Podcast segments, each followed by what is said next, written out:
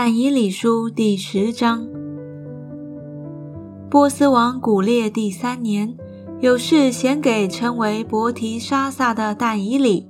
这事是真的，是指着大征战。但以理通达这事，明白这意象。那时我但以理悲伤了三个七日，美味我没有吃，酒肉没有入我的口。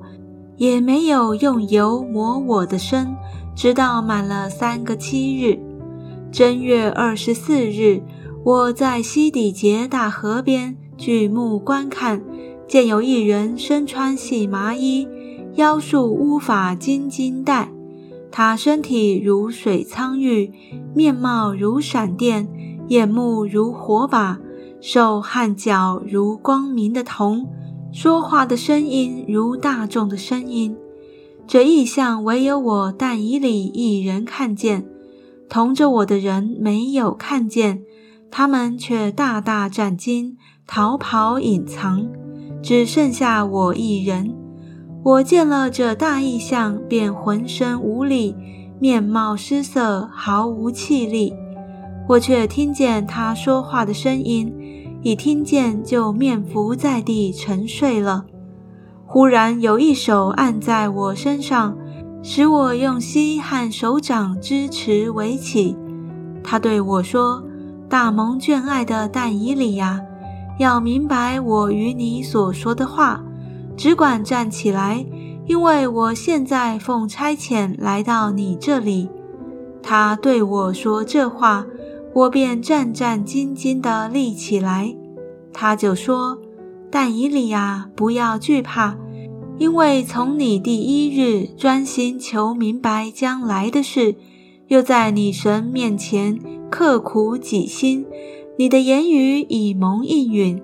我是因你的言语而来，而波斯国的魔君拦阻我二十一日。”忽然有大军中的一位米迦勒来帮助我，我就停留在波斯诸王那里。现在我来要使你明白本国之民日后必遭遇的事，因为这意象关乎后来许多的日子。他向我这样说，我就脸面朝地，哑口无声。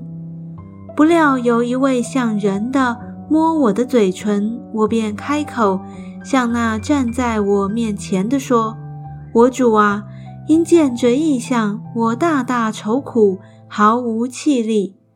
我主的仆人怎能与我主说话呢？